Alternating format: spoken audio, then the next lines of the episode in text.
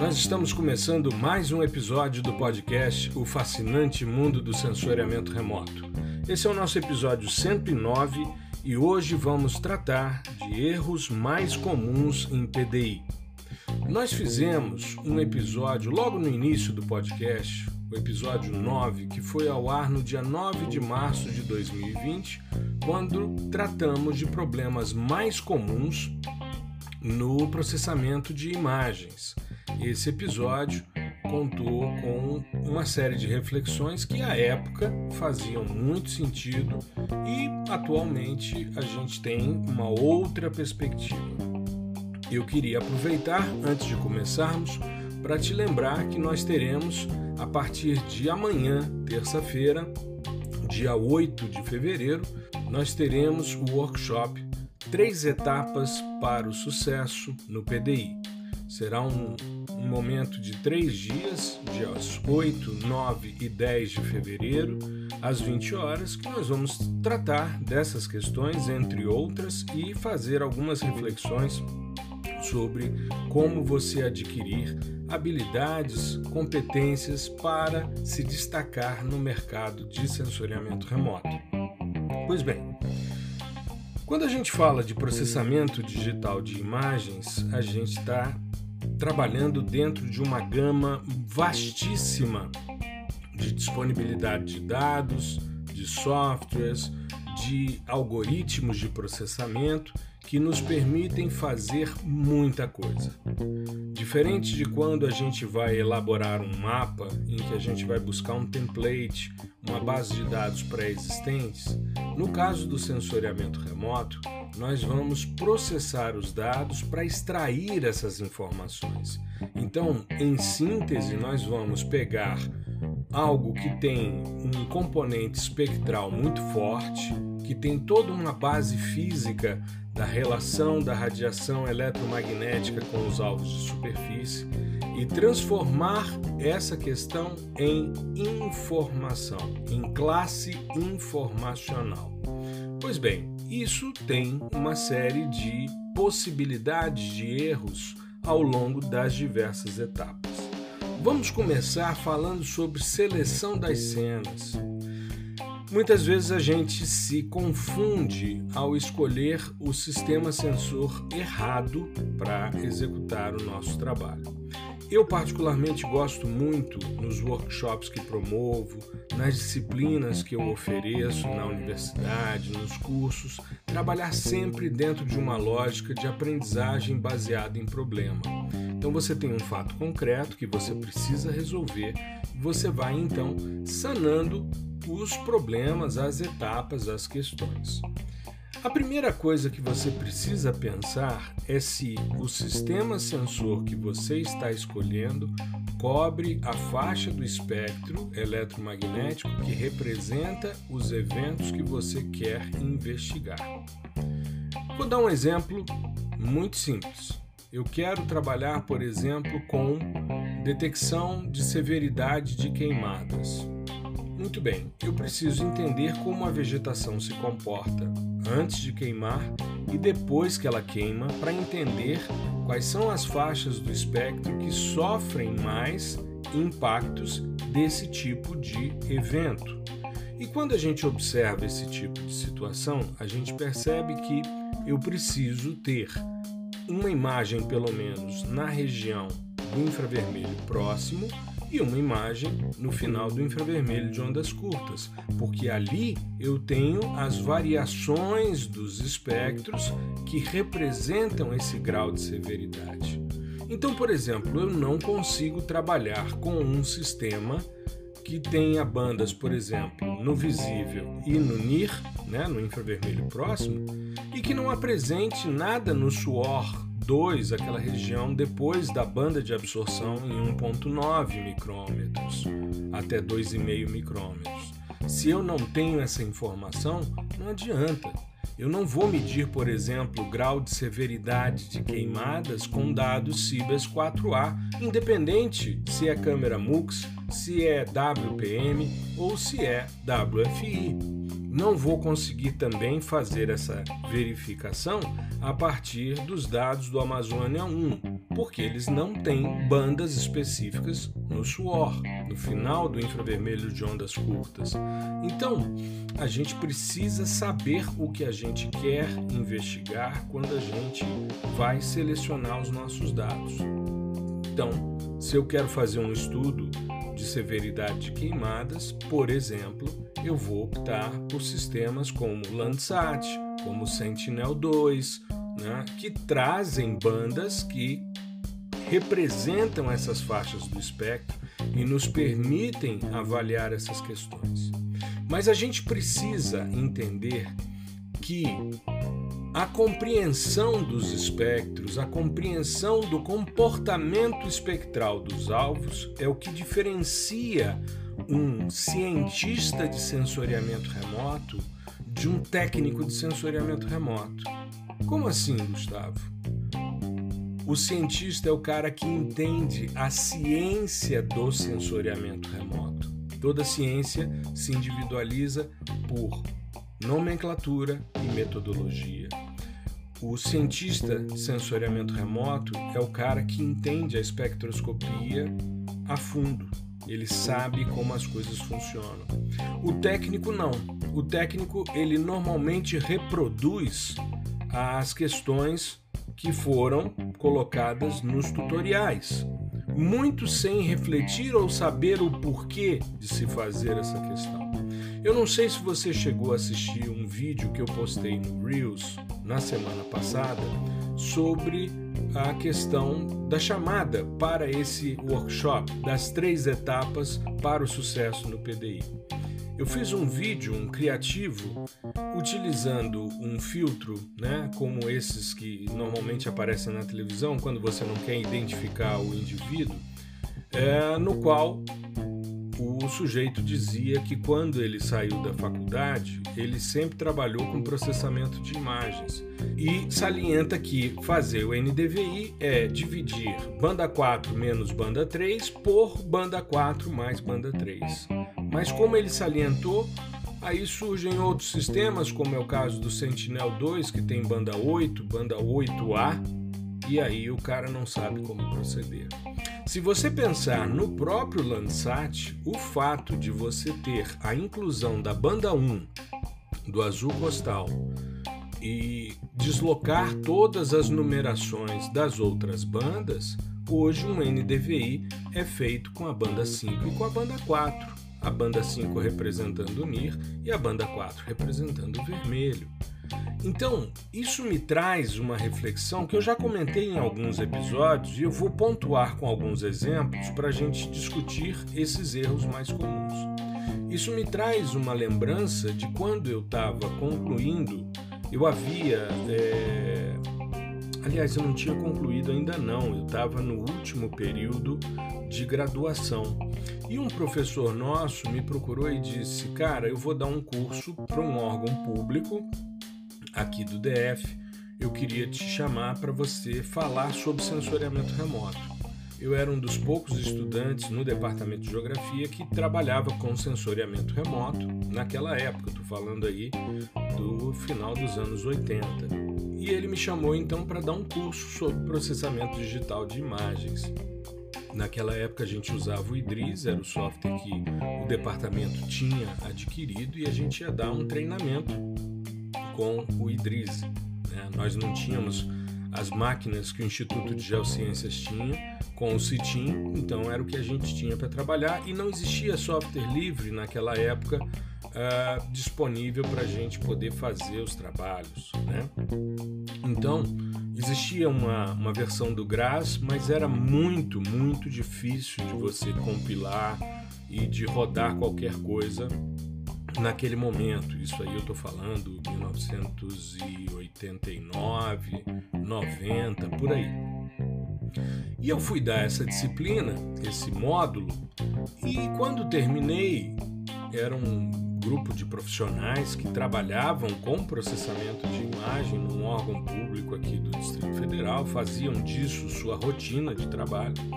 E quando terminei, eu fui fazer um, um levantamento com as pessoas que fizeram o curso, eu sempre peço que as pessoas se manifestem para que eu tenha um feedback. E eu ouvi de uma pessoa e aquilo me marcou muito. Eu estava começando na carreira, eu achei tão, primeiro, deselegante, né, a forma agressiva como a pessoa se manifestou, e depois a, a, a visão pequena, a visão tacanha de processamento. O indivíduo vira-se para mim e diz: Olha, eu não quero saber como a vegetação reflete, como a água reflete, nem como o solo reflete. Eu quero saber quais são as bandas que eu tenho que usar numa composição colorida para fazer o meu trabalho todo dia. E aí eu fiquei pensando, né, como responder, porque foi um, uma surpresa para mim, né? Para mim tinha ficado claro para as pessoas a importância de você compreender como os alvos refletem para você escolher justamente quais são os dados. Porque tem lugares que você tem um contraste natural tão grande que qualquer coisa que você fizer vai ressaltar aquilo que você quer investigar. E tem outros que, por mais que você processe, você esbarra numa dificuldade por não ter contraste. Existe uma máxima que eu já usei aqui diversas vezes e vou usar até o meu último dia de docência em sensoriamento remoto, que é a consciência nasce do contraste. Se você não tiver contraste entre as coisas, você não diferencia. E eu disse a ele: olha, justamente isso, não adianta eu te dar uma receita. Naquela época existia basicamente dados Landsat e dados Spot você tinha ali de dados multispectrais, basicamente isso. As imagens eram vendidas, o spot era proibitivo, porque era extremamente caro. O Landsat, você conseguia comprar um quadrante com três bandas e com isso fazer boa parte dos seus trabalhos. Depois é que se tornou público e gratuito, e isso trouxe muito benefício a todos os usuários.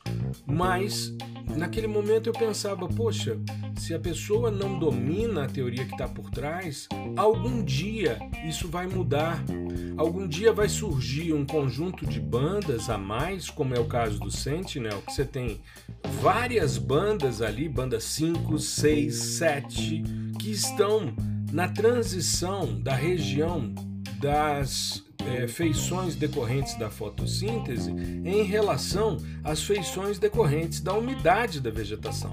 A borda do vermelho, o red edge, começou a ser investigado. E aí você tem banda 8, banda 8A, que é mais estreitinha. A diferença de uma para outra são as resoluções espaciais, mas também a largura da resolução espectral de uma em relação à outra.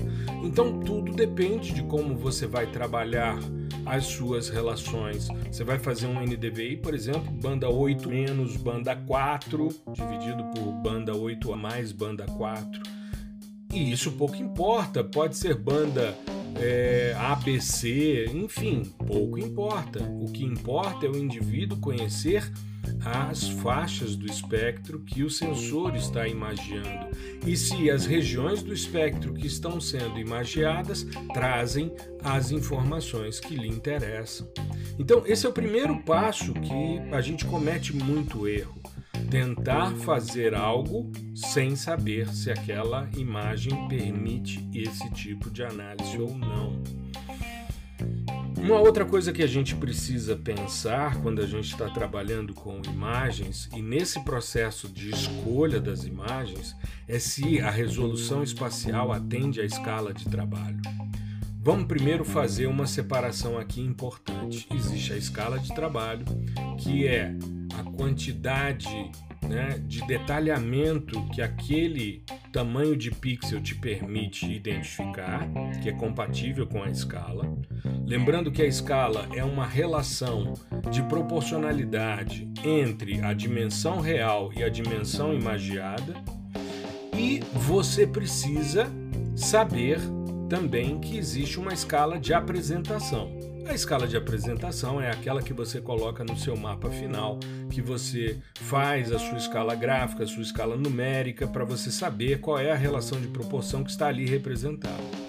Mas a escala de trabalho ela é definida normalmente nos norteadores do estudo.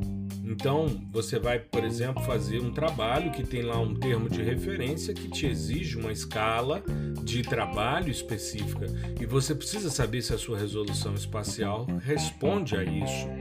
O IBGE, que é o órgão que sistematiza toda a cartografia né, no Brasil, ele tem no seu manual técnico número 9, que é de processamento de imagens de satélites, ele traz uma tabela de relação tamanho de pixel ou resolução espacial e a escala imagiada.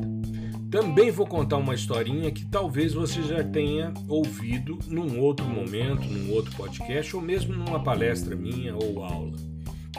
Eu me recordo é, eu trabalhei no final dos anos 90, eu trabalhei, logo que me formei né, e estava fazendo mestrado, eu trabalhei no órgão ambiental aqui do Distrito Federal. Era o Instituto de Ecologia e Meio Ambiente, o IEMA. Ele fazia parte da Secretaria de Meio Ambiente, Ciência e Tecnologia, que era um órgão mais amplo. Eram dois órgãos, um ambiental e um outro de ciência e tecnologia. E eu era da gerência de recursos hídricos, trabalhava como chefe do núcleo de bacias hidrográficas. Quem me levou para lá foi um amigo muito querido que faleceu recentemente, no final do ano passado, é, um pouco mais velho do que eu, enfim, a quem eu presto minha homenagem, ao Marlos Souza, esse meu grande amigo de graduação, depois de atividades profissionais.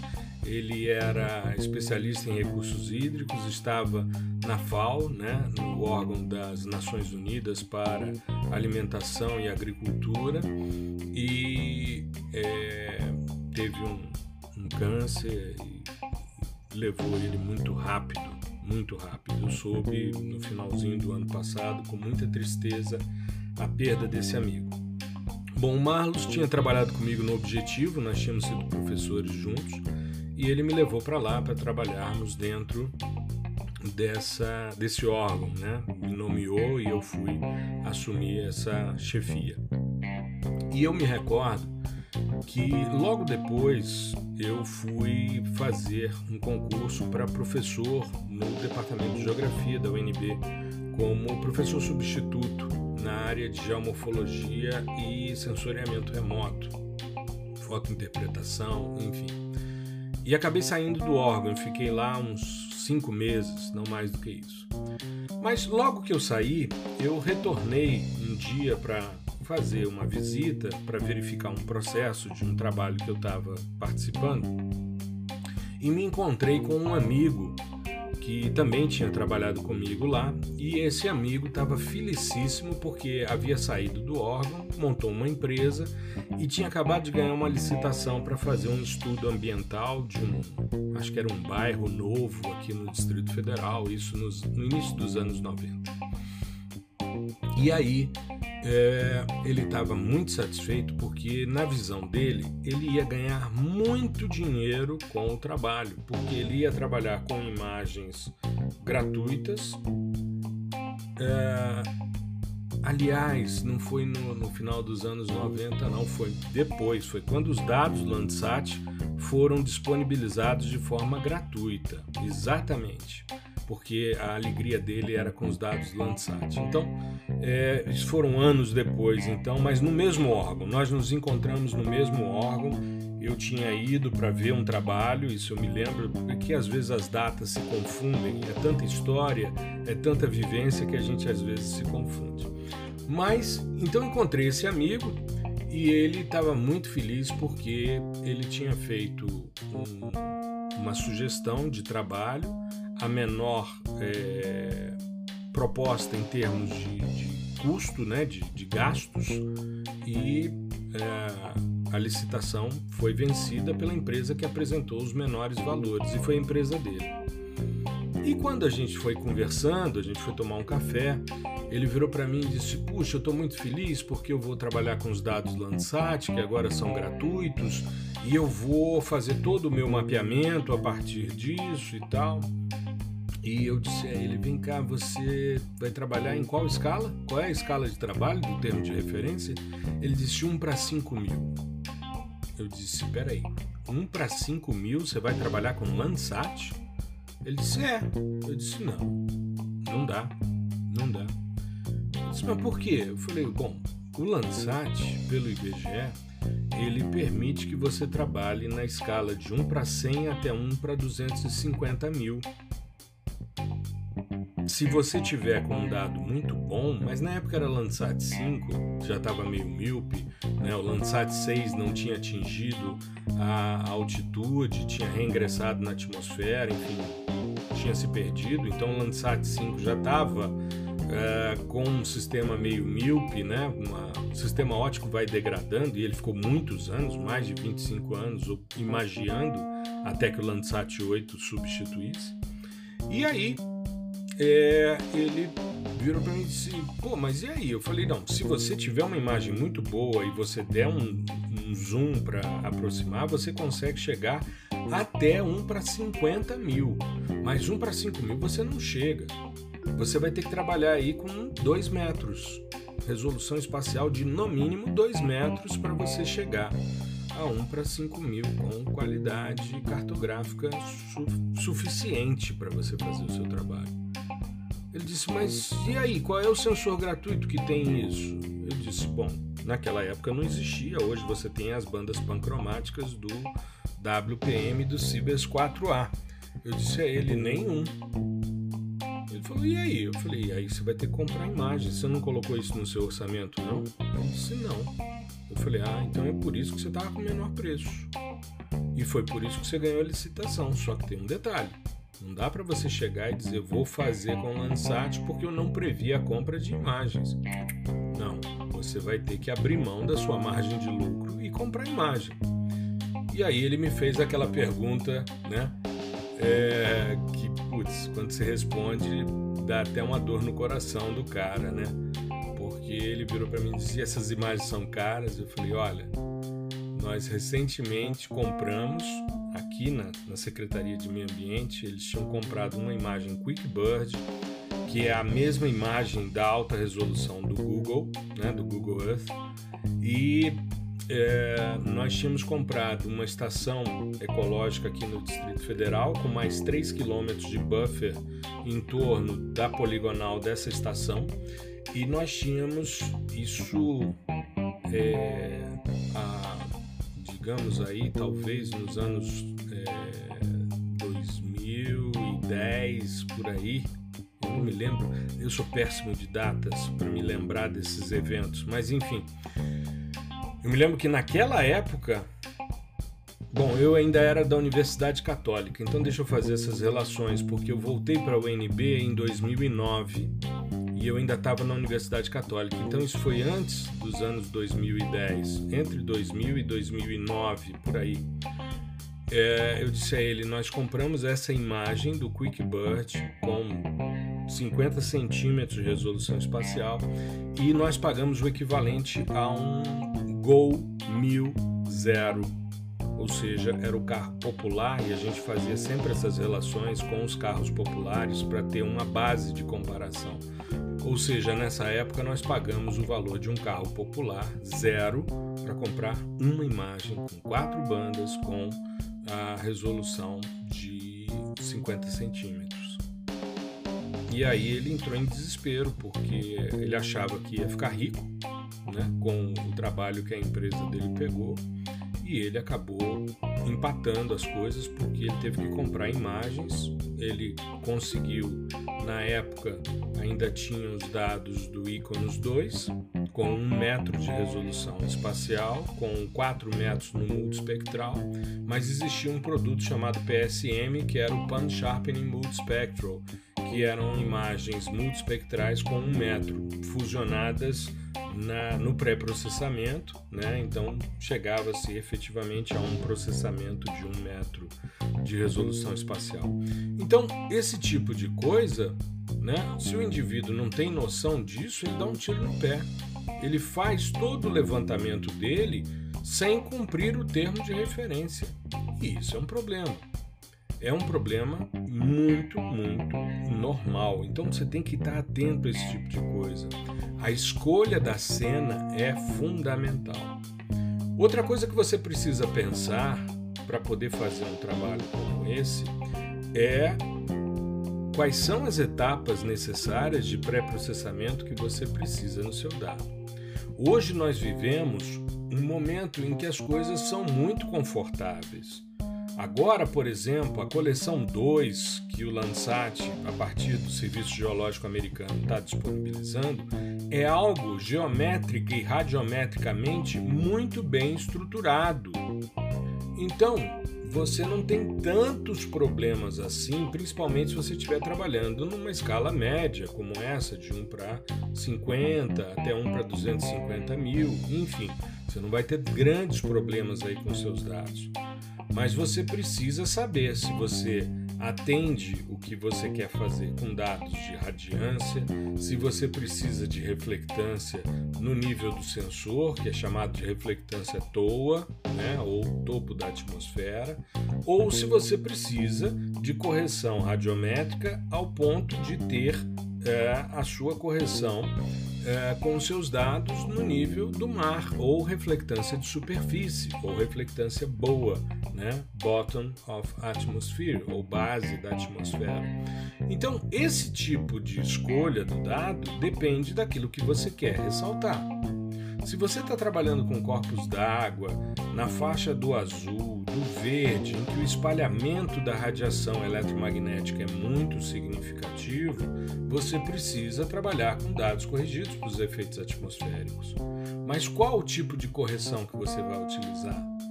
Você sabe qual algoritmo você vai buscar? Você vai trabalhar com é, correção empírica ou você vai trabalhar com modelos de transferência radiativa? Se você vai trabalhar com modelos de transferência radiativa, que são mais complexos, você tem os elementos de profundidade ótica da atmosfera, você tem o modelo digital de terreno da sua área para poder modelizar essas coisas. Qual o tipo de é, sistema você vai utilizar para fazer esse tipo de coisa? Ou qual o tipo de dado que já te dá esse tipo de correção previamente estabelecida? E ao mesmo tempo, como é que você chega aos valores dos dados? Porque normalmente os dados são disponibilizados em 16 bits por uma questão de facilidade no formato e existem fatores de conversão que estão muitas vezes nos metadados. Você conhece os metadados? Você lê os metadados? Você costuma ler a descrição da sua imagem?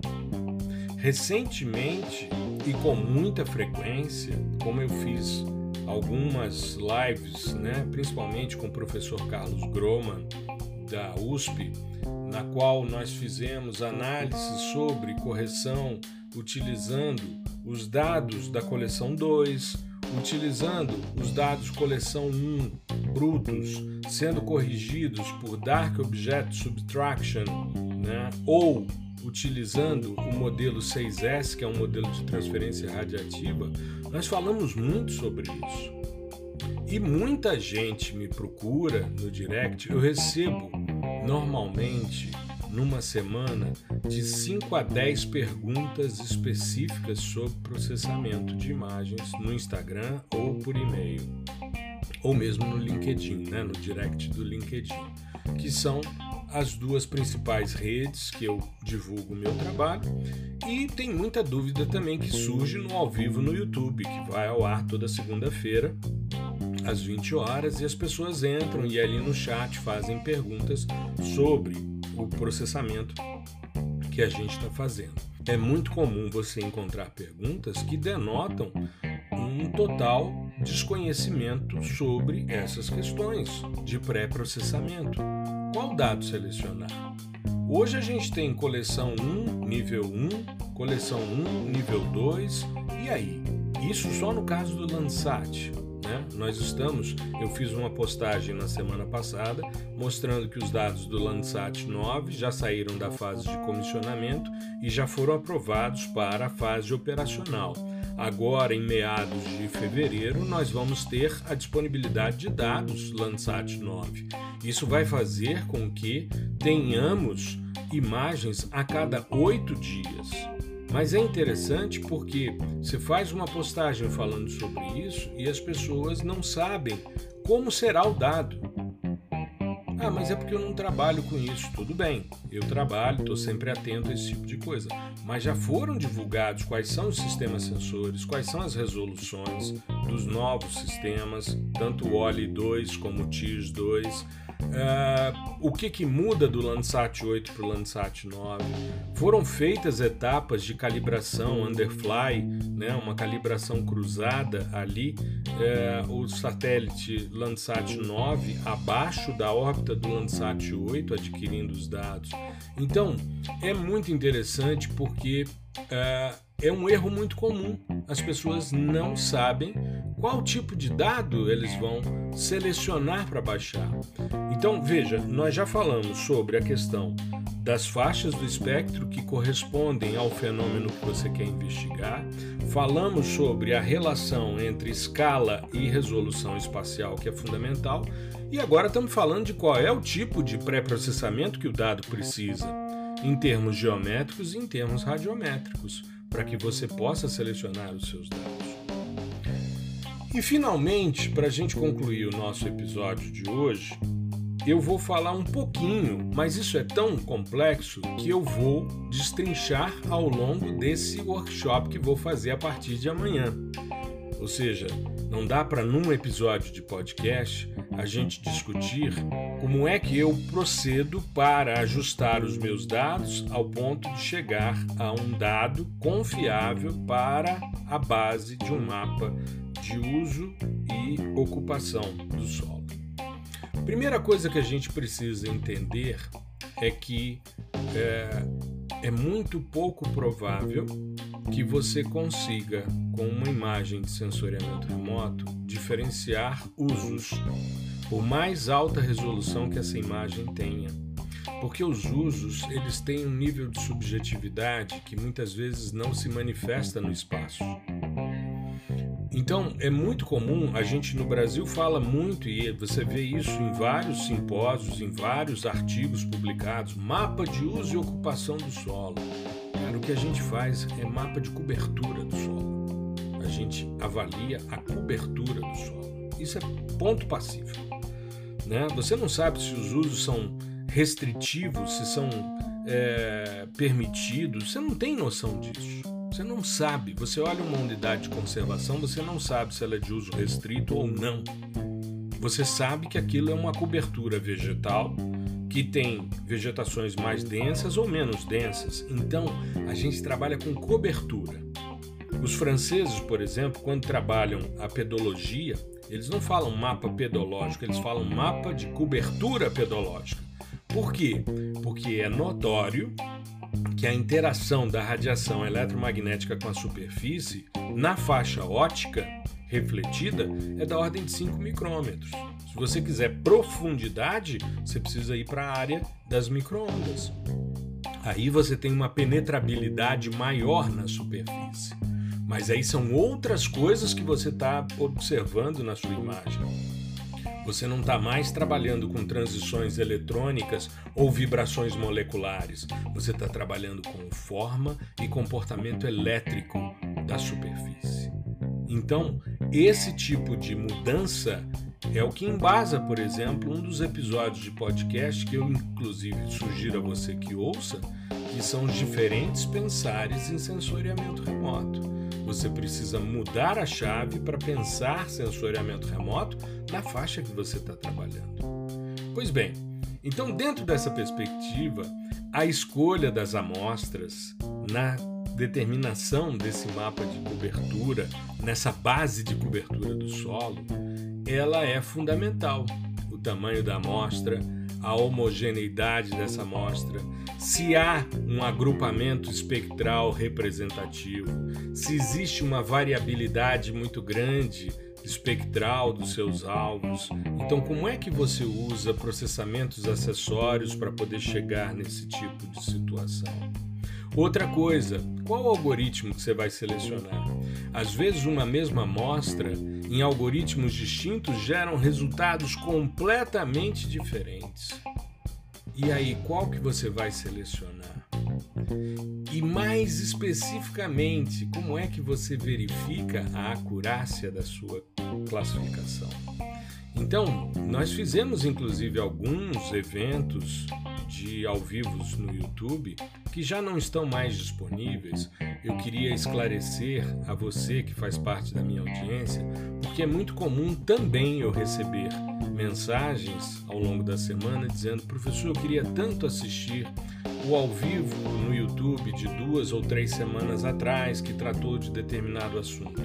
O que, que acontece? A gente tem uma prática porque é, todo o material que a gente gera no YouTube fica disponível por uma semana. Depois a gente retira esse vídeo.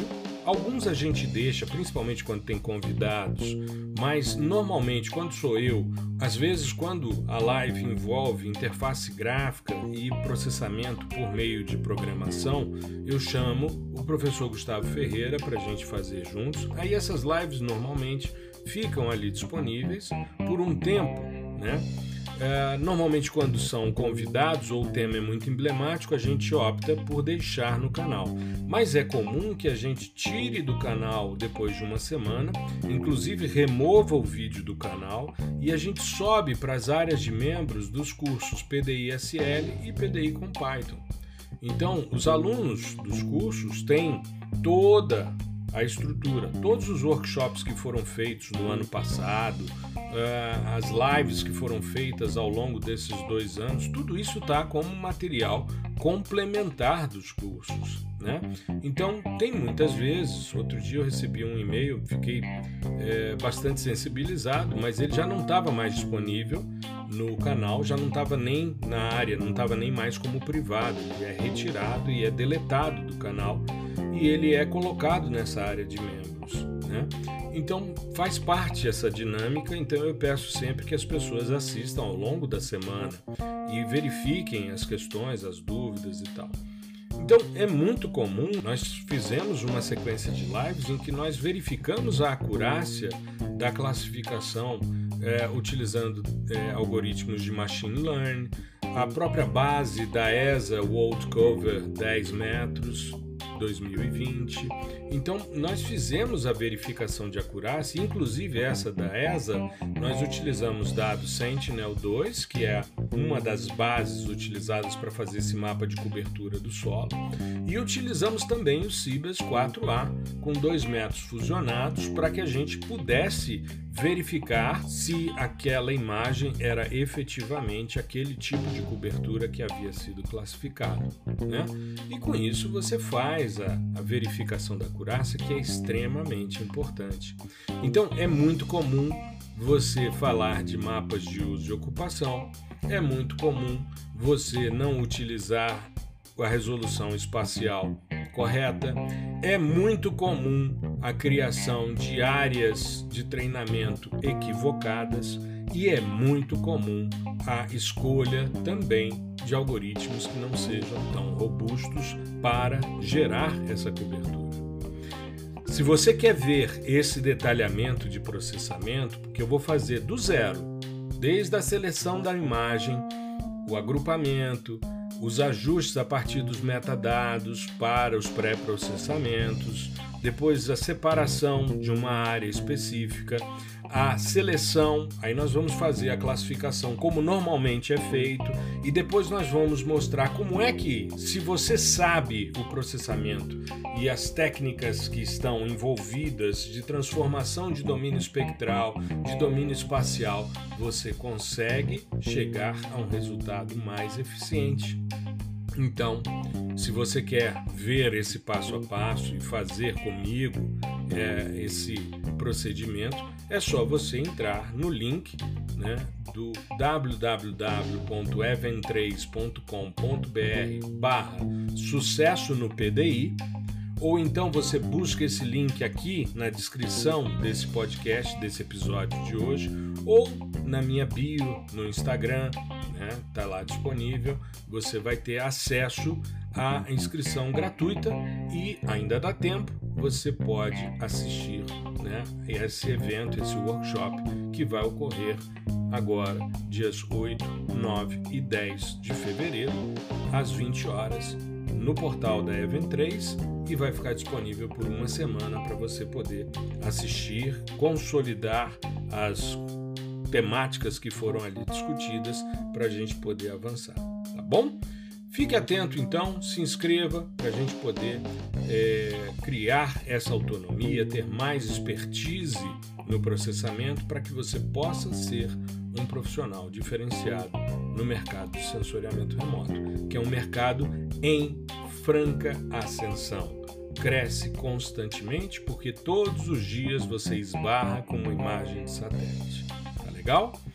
Se cuide, fique bem, que você tenha uma boa semana. Nos dias 8, 9 e 10 nos encontramos no evento Três Etapas para o Sucesso no PDI. Tá legal? Se cuide. Um grande abraço, tudo de bom. Tchau, tchau.